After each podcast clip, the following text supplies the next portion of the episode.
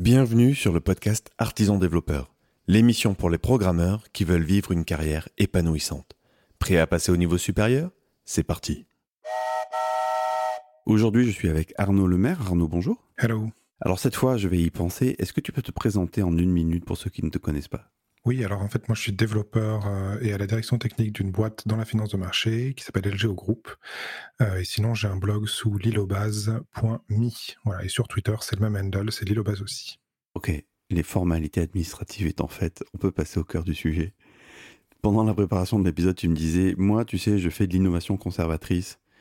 Et ça m'a bien plu comme sujet, alors euh, je te propose qu'on élabore un petit peu là-dessus. Qu'est-ce que c'est pour toi l'innovation conservatrice? Alors déjà, euh, rendons effectivement les sources euh, à l'auteur. C'est, on va dire, un terme qu'aime beaucoup utiliser un de mes collègues, Jean-Baptiste, que tu as eu justement sur ce podcast. Mmh Et à chaque fois, en fait, qu'on est en train de, d'essayer de choisir un outil ou même une stack quand on démarre un nouveau projet, à chaque fois qu'on doit en fait assesser un choix euh, technologique, on essaye effectivement d'être dans cette logique de dire on fait de l'innovation conservatrice, ce qui effectivement paraît un peu étrange puisque c'est deux termes qui sont un peu antinomiques. Mais l'idée, c'est de dire en fait, on n'essaye pas de surfer la vague du hype pour deux grandes raisons en fait. La première, c'est que on essaye d'éviter de se manger les pots cassés euh, des tout nouveaux trucs super shiny qui viennent de sortir, qui très souvent manquent encore un petit peu de de finition. Et en plus, étant donné que là, on est sur des sujets quand même qui sont liés à la finance, on n'a pas le droit d'avoir des problèmes en prod.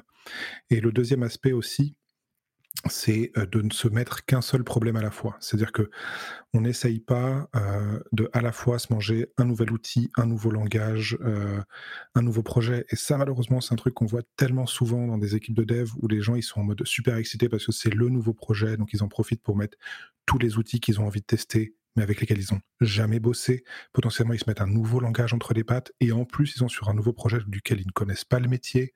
Donc là, c'est une recette pour une catastrophe parce qu'en fait, les développeurs ne savent rien. Ils ne savent ni développer avec le langage, ni utiliser les outils qu'ils s'apprêtent à utiliser et en plus, ils savent pas ils, ne connaissent pas bien le métier qu'ils sont censés implémenter. Et donc, en fait, ils se retrouvent avec les trois problèmes à la fois. Et ça, euh, ça généralement, ça donne des projets qu'on recommence assez vite. Mais ce qui est, il y a même mieux, il y a le projet où il y a tout ça, et en plus une échéance. Oui, alors ça, en plus, si on rajoute ça, c'est incroyable. Hein. C'est-à-dire que l'équipe elle-même, et ce que je trouve fascinant, c'est que l'équipe elle-même s'est engagée sur l'échéance, tu vois. Oui, et en plus, très souvent, ils s'imaginent, parce que en fait, ça, ça, arrive du fait que les... les...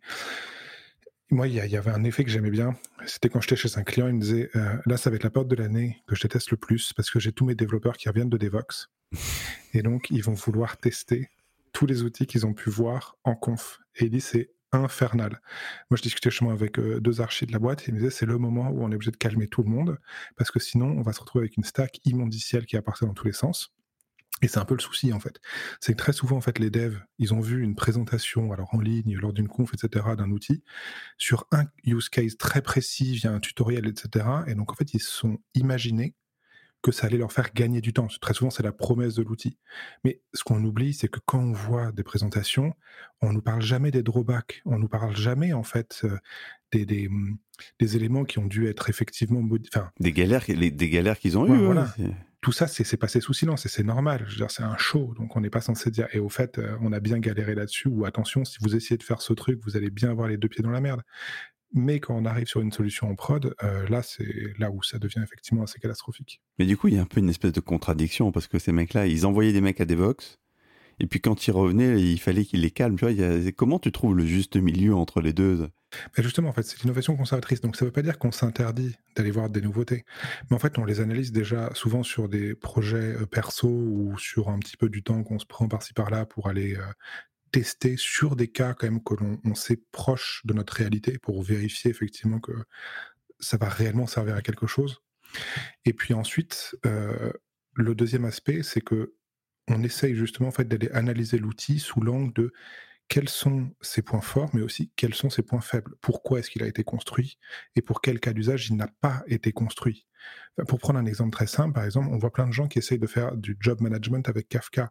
C'est juste qu'ils n'ont pas étudié l'outil c'est pas fait pour ça. Kafka, c'est un système pour faire du messaging partition tolérant, c'est-à-dire qu'on peut le mettre dans plusieurs espaces réseau différents et ça se passe bien. Mais ça n'a jamais été fait pour faire du, job. Donc en fait, c'est plus ça, en fait. C'est essayer d'aller étudier l'outil, comprendre pourquoi il a été créé. Ça, c'est très important. Il y a beaucoup de développeurs qui ne se posent pas la question de pourquoi un outil existe. Et ensuite, de, de quoi il est composé. C'est-à-dire, en fait, quand on ouvre l'outil, en fait, les outils, ils apparaissent pas from scratch. Ils sont basés sur des concepts existants. Alors, des fois, ils les améliorent. Des fois, en fait, c'est la combinaison de plusieurs concepts euh, que, que, l'on a agencé d'une manière nouvelle, mais il n'y a pas euh, d'innovation euh, de rupture en tant que telle. C'est quelque chose qui n'existe que très très rarement, voire jamais. Donc c'est non seulement en fait être capable de comprendre d'où vient l'outil, pourquoi est-ce que il a été créé, et ensuite c'est de comprendre de quoi il est constitué.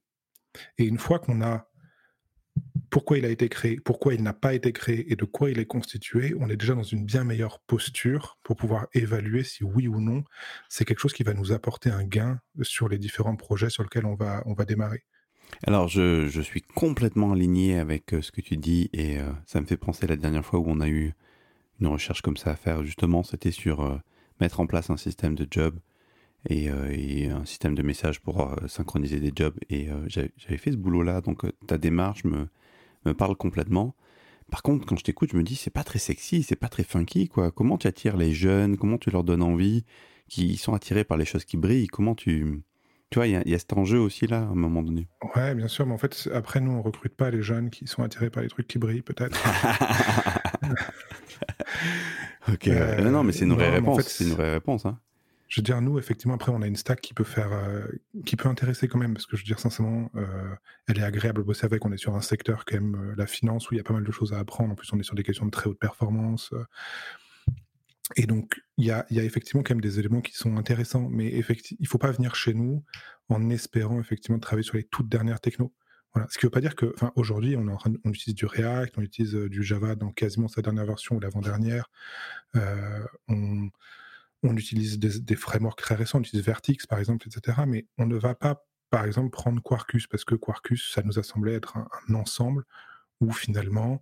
Euh, Quarkus, est-ce que tu peux nous dire ce que c'est? Parce que je t'avoue que. Oui, bien sûr. C'est un framework, on va dire, qui est justement très hype en ce moment sur euh, la stack Java hmm. pour faire de la haute perf. Ok, d'accord. Et donc, nous, on va plutôt choisir en fait de prendre un, subset de ces éléments-là, vraiment juste la partie qui nous a paru euh, être utile pour notre use case plutôt que d'essayer de ramener tout un outil énorme euh, pour gérer la Terre. Quoi.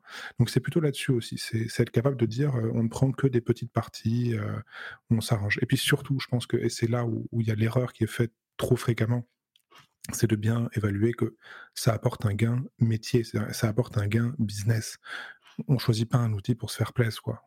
On n'est pas en train de faire ce qu'on appelle du CV-driven développement. On n'est pas là pour pouvoir dire, au fait, maintenant je maîtrise Angular parce que j'ai réussi à le faire pendant deux semaines sur un projet.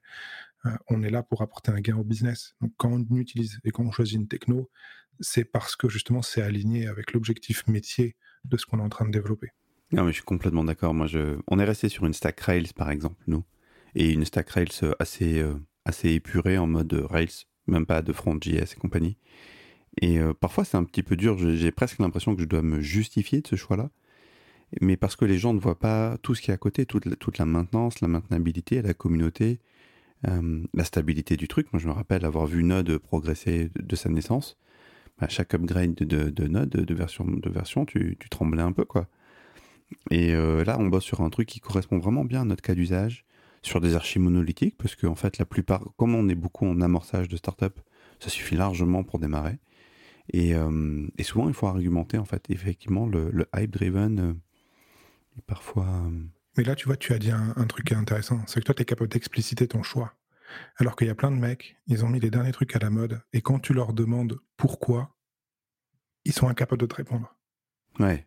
Et ça, en fait, pour moi, c'est l'élément en fait central. C'est si je vais voir en fait une équipe de dev et que je leur dis pourquoi cet outil est là dans votre stack, j'ai besoin qu'ils m'expliquent concrètement leur, leur, leur, leur, arbre de décision, en fait. Et pas juste qu'ils me disent, oui, mais parce que tu comprends, euh, on avait vu une conf euh, et ça nous a paru cool, quoi. Mm.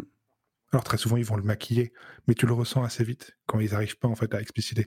Et il y a un terme en philosophie euh, qui existe pour décrire un peu cet état de fait, c'est ce qu'on appelle l'aliénation par la technique. Et c'est justement en fait quand on n'est pas capable de comprendre pourquoi quelque chose existe et de quoi il est composé.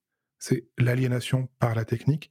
Et souvent, l'exemple qui est pris, c'est les voitures maintenant. C'est-à-dire que si jamais on n'est pas mécanicien auto et qu'on ouvre le capot d'une bagnole, si on te pointe un élément du moteur, tu es incapable de dire à quoi il sert, pourquoi est-ce qu'il existe et de quoi il est composé. Hmm. Tu es aliéné techniquement par ta bagnole. Mais c'est normal. T'es pas censé avoir besoin d'aller trifouiller dans ton moteur. Par contre, en tant que développeur, c'est quand même chaud si tu commences à être aliéné techniquement par tes outils, parce que ça veut dire que là, il te manque justement en fait les basiques de ton métier, c'est-à-dire de savoir pourquoi tu manipules certains objets. Bah écoute, je te propose que ce soit le mot de la fin et la conclusion de cet épisode. Encore merci Arnaud d'être venu aujourd'hui. Est-ce que tu peux nous rappeler l'URL de ton, de ton blog perso? Oui, c'est sous euh, lilobas.me, l i l o b a s e.me. Merci Arnaud. Quant à toi, cher auditeur, ben, j'espère que tu as apprécié cet épisode et je t'invite à te poser cette question en toute honnêteté. Est-ce que tu es capable de répondre aux questions d'Arnaud? Est-ce que tu es capable d'expliquer pourquoi tu as tel stack, tel objet, tel, tel outil technique dans, tes outils de prod, en fait?